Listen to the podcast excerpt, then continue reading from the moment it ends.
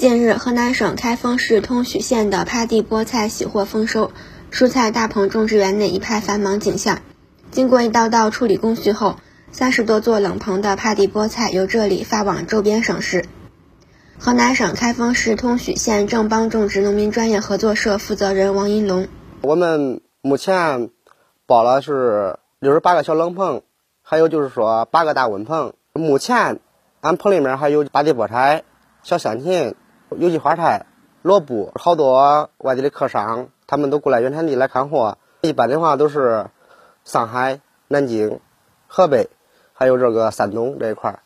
我们正在积极组织农户，就是加急收割，保证现在的客商他们市场的需求。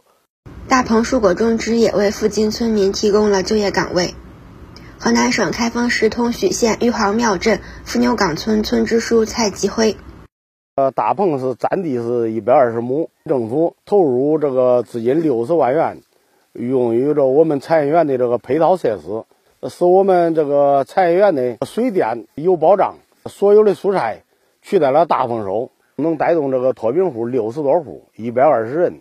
这个平常的管理，包括这个蔬菜成熟以后它的采摘，呃，一人一年大概多征收三千到四千元。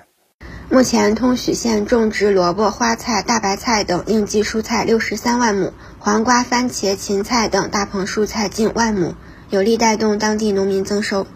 新华社记者任卓如河南报道。